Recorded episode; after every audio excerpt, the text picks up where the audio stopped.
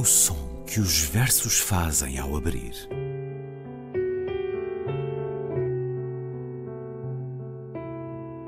Se leio um livro e ele torna o meu corpo tão frio que fogo nenhum o pode aquecer, sei que isso é poesia.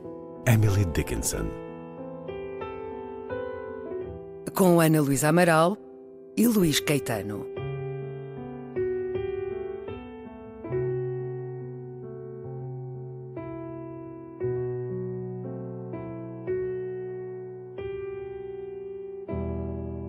Cantiga sua partindo-se. Senhora, partem tão tristes meus olhos por vós, meu bem, que nunca tão tristes vistes outros nenhuns por ninguém. Tão tristes, tão saudosos, tão doentes da partida, tão cansados, tão chorosos, da morte mais desejosos cem mil vezes que da vida.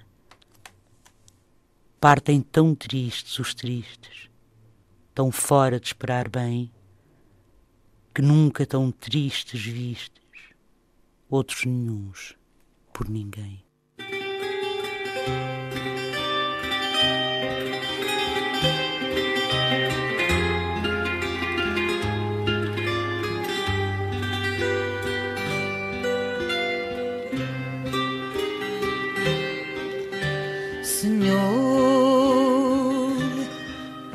Tão tristes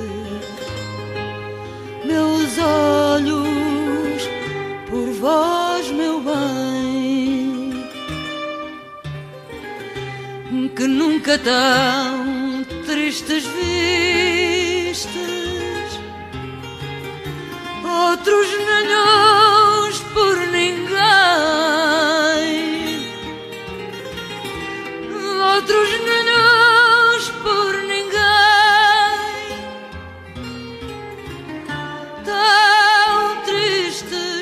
tão saudosos,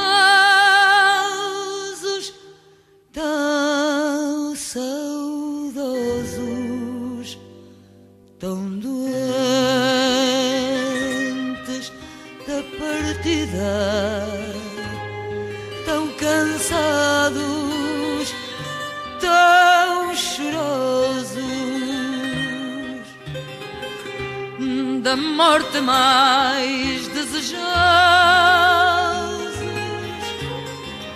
Cem mil vezes que da vida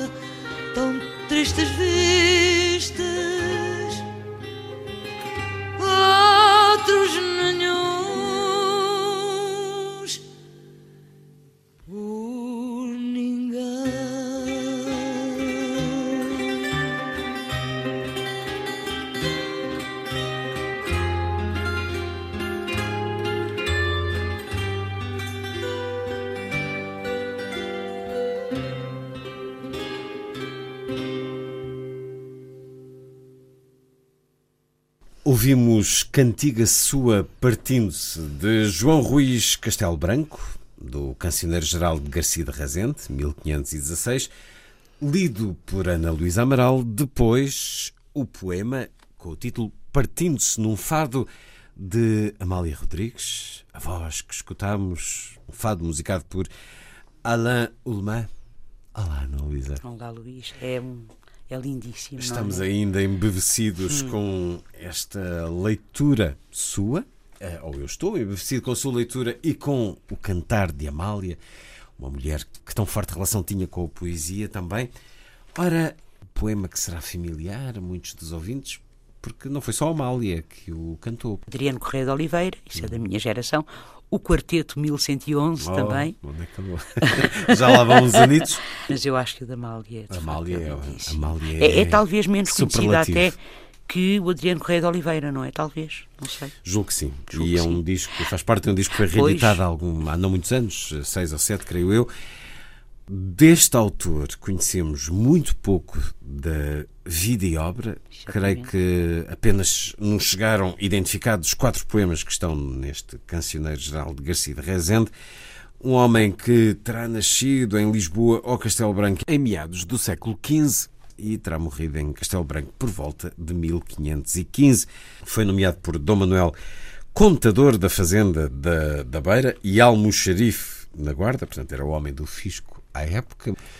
Tinha esta sensibilidade para nos dar algo tão delicado. É ao mesmo tempo é muito moderno, porque a cantiga sua partindo-se, a cantiga a partir-se, ou seja, o que é que se parte? A cantiga ou a despedida? Ou, a, ou o adeus, digamos assim.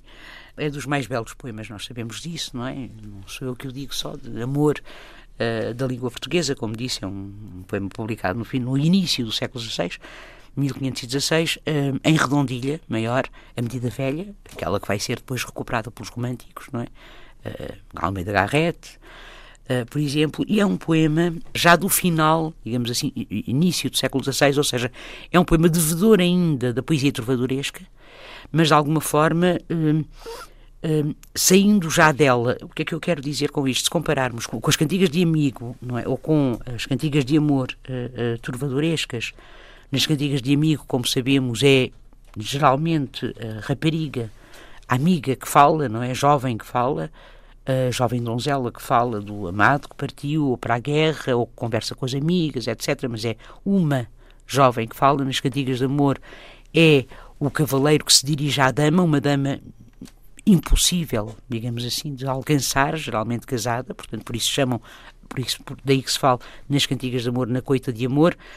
Neste caso, portanto, no caso deste poema, e se compararmos com as cantigas de amigo e de amor trovadorescas, o que aqui temos é eh, que, em vez do eu lírico feminino cantar a partida do amigo, como acontece nas cantigas de amigo, eh, ou em vez de o eu lírico masculino cantar eh, a partida da sua amada hum, inalcançável, o que aqui temos é um eu lírico masculino que, que- canta ou que fala do sofrimento da sua partida endereçado à senhora. Mas, ao contrário das cantigas de amor, não há uma relação de vassalagem. As cantigas de amor estabelecem uma relação de vassalagem com a senhora. Aqui não há uma relação de vassalagem e a palavra senhora partem tão tristes meus olhos para bem.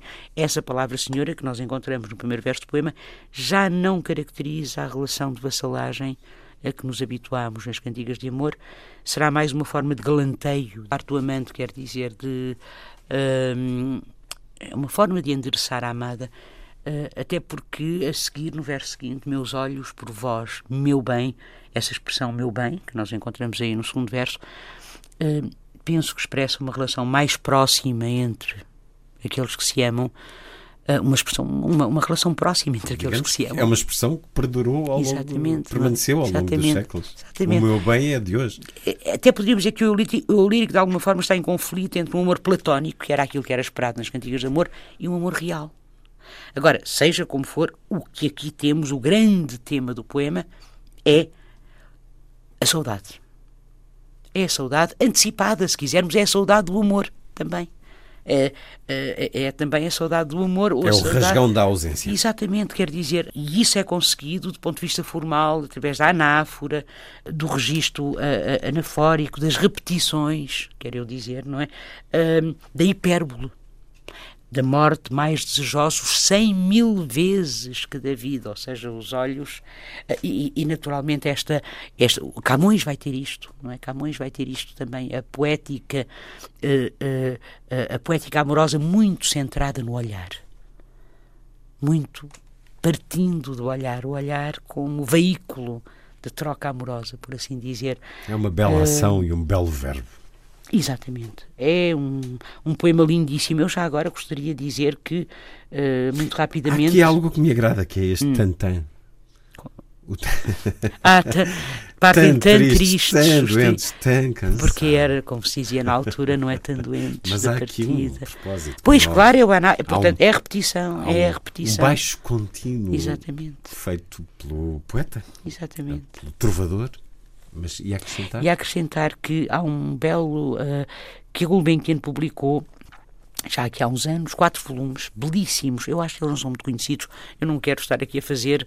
Eles foram organizados por Isabel Alegre de Magalhães, mas eh, eu não estou aqui a fazer propaganda aos livros da Gulbenkian. Mas realmente estes quatro volumes são excelentes e um deles, que é sobre o século XVI só, eles chamam-se História e Antologia da Literatura Portuguesa e, e, eh, eh, e- e- e como divulgação são maravilhosos porque têm não só Está a falar os até poemas, de um- uns livrinhos não, pequeninos. não, estou a falar. Sim, eles saíram inicialmente, tem toda a razão, em, em, em Pequenos opúsculos. pequenos opúsculos, exatamente, mas depois Foram encadernados. foram encadernados e são quatro volumes, quatro grandes volumes, em que nós temos não só os textos propriamente ditos, os textos literários, mas depois uma série de ensaios sobre Uhum.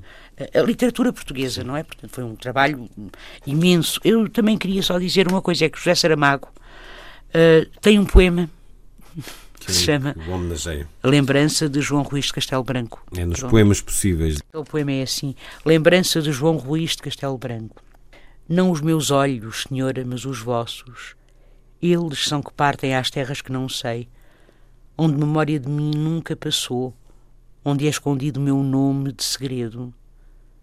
Se de trevas se fazem as distâncias e com elas saudades e ausências, olhos cegos me fiquem, e não mais que esperar do regresso a luz que foi. O poema A Cantiga será mais adequado dizer Cantiga, eh. A Cantiga de João Ruiz Castelo Branco, que encontramos no Cancioneiro Geral de Garcia de Rezende, no som que os versos fazem ao abrir de Dentro hoje. da poesia palaciana, digamos assim, Da- da, grande tradição palaciana. Escutámo-lo na sua leitura, depois na, na cantiga feita fado por uh, Alain Lemã e Amália Rodrigues, cantado por Amália, e ainda escutámos essa celebração e essa homenagem de José Saramago, que nos eh, convoca também para esta cantiga. Ana Luísa Amaral, até para a semana. Até para a semana, Luís.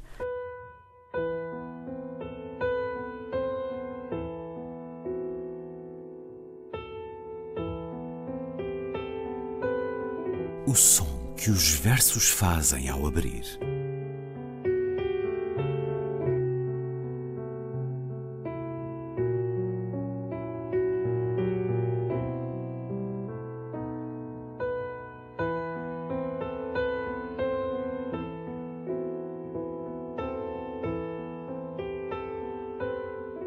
Com Ana Luísa Amaral e Luís Caetano.